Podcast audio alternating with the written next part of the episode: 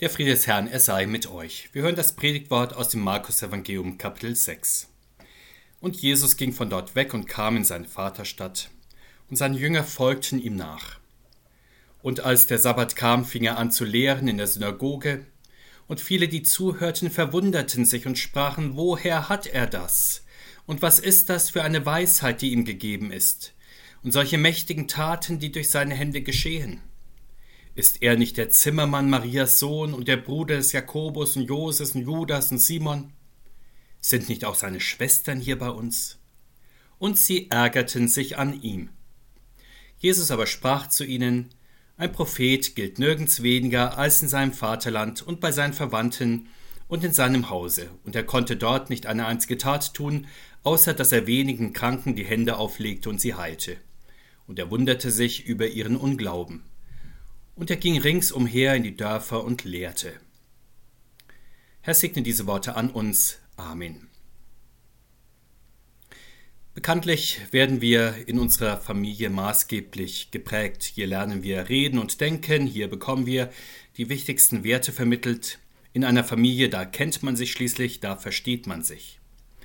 Nicht anders ist das in anderen engen Gemeinschaften, etwa in einem Ort, in dem Menschen schon miteinander im Sandkasten gespielt haben, zusammen in den Kindergarten und die Schule gegangen sind, zusammen konfirmiert haben, vielleicht sogar in der Ausbildung und im Beruf miteinander zu tun hatten oder noch haben. Da versteht man sich, da spricht man eine Sprache, vielleicht kommt man dann auch noch im Vereins- und Dorfleben als eine eingeschworene Gemeinschaft zusammen. Sehr schön wird diese Gemeinschaft ja zum Beispiel im Fußball zelebriert, wenn die eigene Mannschaft zu Hause gegen Auswärtige antritt. Mit den eigenen Fans im Rücken, da spielt die Heimmannschaft dann besonders stark. Auch in der Politik gibt es die Hausmacht der Orts- und Landesverbände. Sie stützt ihre jeweiligen Kandidaten und es wird der gewählt, der einer von uns ist, der uns kennt und versteht, der unsere Sprache spricht, in kleinen Gemeinden kann das schlicht und einfach der Kandidat sein, der mit den meisten Personen am Ort irgendwie, wenn auch nur weitläufig verwandt ist. In den kleinen Gemeinschaften, da machen wir auch die ersten Schritte des Glaubens. Hier lernen wir die Glaubenssprache in den kleinen Kreisen der Familie, des Kindergartens, der Schulklasse, des Konfirmandenjahrgangs, der Ortsgemeinde, da werden wir vertraut mit dem Wort Gottes und mit dem Gebet. So war es auch beim Herrn Jesus selbst. Er erfuhr seine maßgebliche religiöse Prägung zu Hause und außerdem im Gotteshaus in Nazareth, in dem nach damaligem Brauch auch die Schule untergebracht war. Nun müsste man denken, dass von hier, von seiner Familie und seiner Heimatstadt aus die christliche Bewegung ihren Ausgang genommen hat. Man sollte meinen, hier zu Hause unter seiner Familie, seinen Freunden, Nachbarn und Bekannten, da hat er seine ersten Anhänger gefunden. Das waren doch die Menschen, die ihn kannten, die seine Sprache sprachen, die ihn auch gut verstanden. Doch nichts dergleichen, im Gegenteil, seine Familie wundert sich nicht nur, als er den Zimmermannsberuf beendet und gleichsam spät berufen seine öffentliche Wirksamkeit als Prediger des Gotteswortes beginnt. Sie denkt sich nicht nur, Schuster, bleib bei deinem Leisten, nein, seine Familie hält ihn ausdrücklich für wahnsinnig. Seine Brüder wollen ihn vor sich selbst beschützen, und das, als schon die Menschenmenge zu ihm kommt und er viele Kranke heilt. Einmal versuchen sie ihn festzuhalten und wieder nach Hause zu bringen.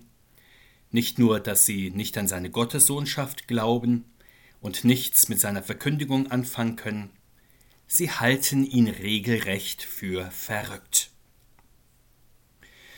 Wir erfahren, dass sie ihn dann noch einmal nach Hause holen wollen. Er lehrt gerade die Menschen in einem Haus. Sie kommen nicht herein zu ihm und den anderen, sondern sie bleiben draußen stehen. Sie lassen drinnen nach ihm fragen. Und Jesus stellt sich dann daraufhin genauso fremd, wie sie es tun. Er sagt zu den Leuten drinnen, dass die seine Mütter seine Mutter, seine Brüder und Schwestern sind, die sein Wort hören und den Willen Gottes tun. Wir merken, dass Jesus und seine Familie hier regelrecht aneinander vorbeireden. Sie sprechen auf unterschiedlichen Ebenen.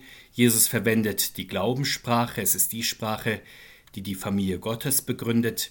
Das Wort Gottes schafft ja eine Hörgemeinschaft nicht in der Hauptsache der Nahen, die sich eh schon gut verstehen, sondern eine Gemeinschaft der Fernen, die sonst eigentlich nichts, wohl aber der Glaube vereint.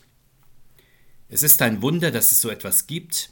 Sicher, es wird öfter einmal verklärt von Weltsprachen gesprochen, die alle Menschen verstehen, ganz gleich wie ihre Herkunft ist. Dann meint man etwa die Musik oder den Fußball oder die Technik. Aber wirklich in die Tiefe reichen diese Sprachen ja dann doch nicht, vor allem nicht so tief, dass sie sogar belastbarer sind als familiäre Bindungen. Kommen wir noch einmal zu den Angehörigen von Jesus zurück, die das Wort Gottes nicht verstehen. Sie wollen so wie bisher im gewohnten familiären Umgangston mit ihm sprechen. Ich denke, wir alle kennen dieses aneinander vorbeireden und sich nicht verstehen aus engen Beziehungen familiärer oder freundschaftlicher Art. Man denkt, dass man doch eine Sprache spricht, dass man die gleichen Grundüberzeugungen teilt, weil man aus einem Stall kommt, man meint auch in Glaubensfragen einer Meinung zu sein, auf einer Wellenlänge, weil man religiös ganz ähnlich sozialisiert ist und auf so viele gemeinsame Erfahrungen zurückblicken kann.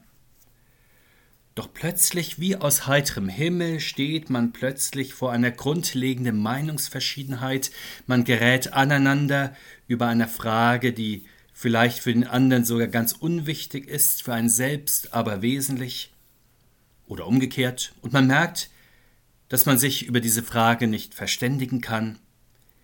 Es ist ja nicht nur ein Unterschied der Meinung, der hier plötzlich aufbricht, das wäre durchaus erträglich, sondern auch der Grundwerte. Da spricht jeder von unterschiedlichen Dingen und kann sich nicht recht verständlich machen. Es ist sozusagen eine babylonische Sprachverwirrung im Kleinen. Dieses Sprachproblem in Glaubenssachen, das uns hier begegnet, wiederholt sich im Fall von Jesus noch einmal in seiner Heimatstadt Nazareth. Unser Bibelwort berichtet uns davon.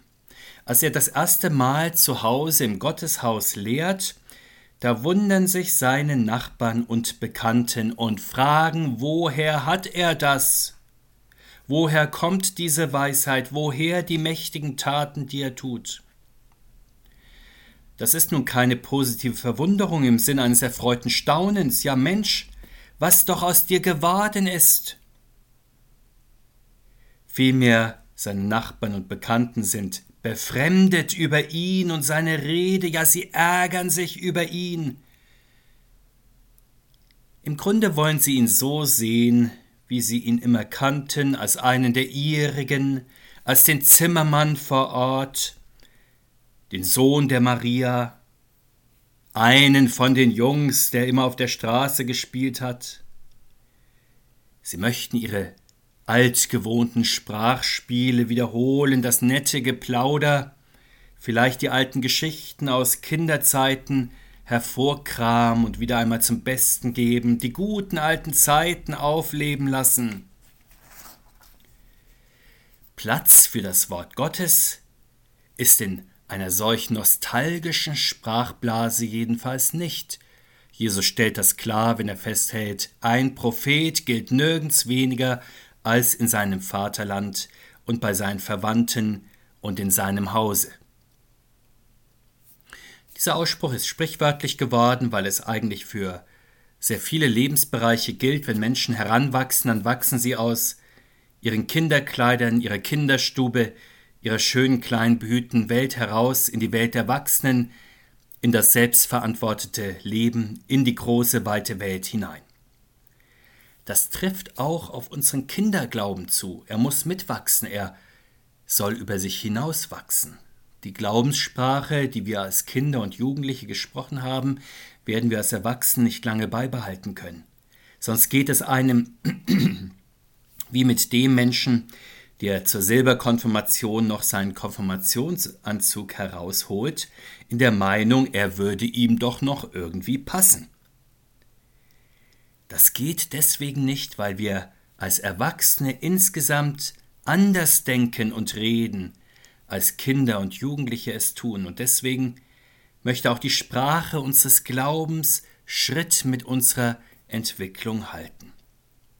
Bei Jesus jedenfalls ist es so, er wird vom Sohn der Stadt Nazareth und vom Zimmermann zum Propheten.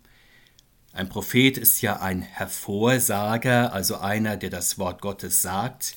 Wir könnten in unserem Zusammenhang auch übersetzen, ein Prophet ist ein Weitersager, ein Weiterredner, ein Weiterdenker im Glauben einer, dessen Glaubenssprache sich weiterentwickelt und eben mit seinen Erfahrungen Schritt hält bei der Familie von Jesus, den Altersgenossen und seinen Mitbürgern ist das leider nicht in gleicher Weise der Fall. Daher kommt es an dieser Stelle zum Nichtverstehen und es stellt sich der Widersinn ein, dass Jesus gerade in seiner Heimatstadt kaum Heilungswunder vollbringen kann, nicht weil er nicht wollte oder aus sich selbst heraus nicht könnte, sondern einfach weil seinem heilsamen Wirken nicht das nötige Gehör und Verständnis entgegengebracht wird. Aber Gott sei Dank, das Nichthören der Menschen, die Jesus in natürlichen Bindungen verbunden sind, hat dann eine positive, ja höchst segensreiche Nebenwirkung. Jesus, so erfahren wir weiter, weicht aus der Stadt Nazareth, weil hier nichts mehr für ihn zu gewinnen ist. Er predigt daraufhin in den Nachbardörfern bis hin zu den Grenzen Galiläas. Er ist ja besonders zu den verlorenen Schafen des Hauses Israel gesandt und die sucht er nun weit in der Zerstreuung auf.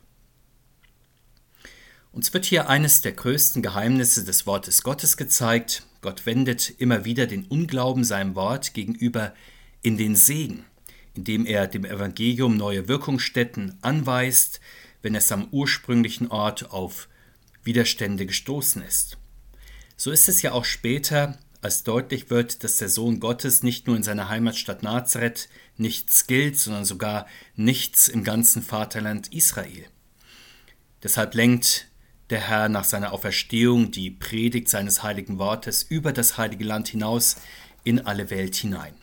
Und es kann nicht anders sein, denn das Wort Gottes wird nicht durch den Unglauben von Menschen zu einer stumpfen Waffe, es kehrt nicht unverrichteter Dinge zu Gott zurück, wenn Menschen es nicht annehmen, sondern als höchst wirksames Mittel vollbringt es, wozu Gott es eingesetzt hat. Wenn nicht am Ort A, dann am Ort B, wenn nicht in Familie C, dann in Familie D, wenn nicht bei Herrn E, dann bei Frau F. Was können wir aus dieser Hochwirksamkeit und lebendigen Fruchtbarkeit des Gotteswortes für unser Glaubensleben entnehmen? Wir mögen uns nicht zu sehr auf unseren Glaubensbesitz verlassen, also auf das, was wir durch Geburt und Familie, durch Schul Schulbildung und Ausbildung, durch Kindergottesdienst und Konfirmandenunterricht schon über Jesus Christus wissen.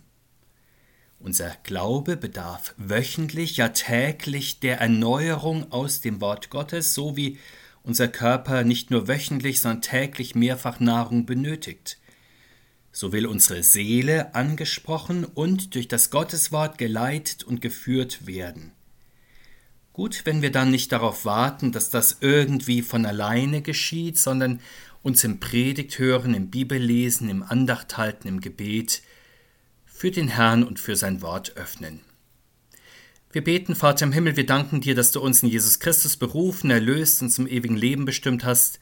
Sprich uns immer wieder an durch dein heiliges Wort, hilf durch deinen Heiligen Geist, dass wir dir mit allen Heiligen glauben und dir nachleben. Amen. Der Friede des Herrn Jesus Christus, er sei mit uns heute und in alle Ewigkeit. Amen.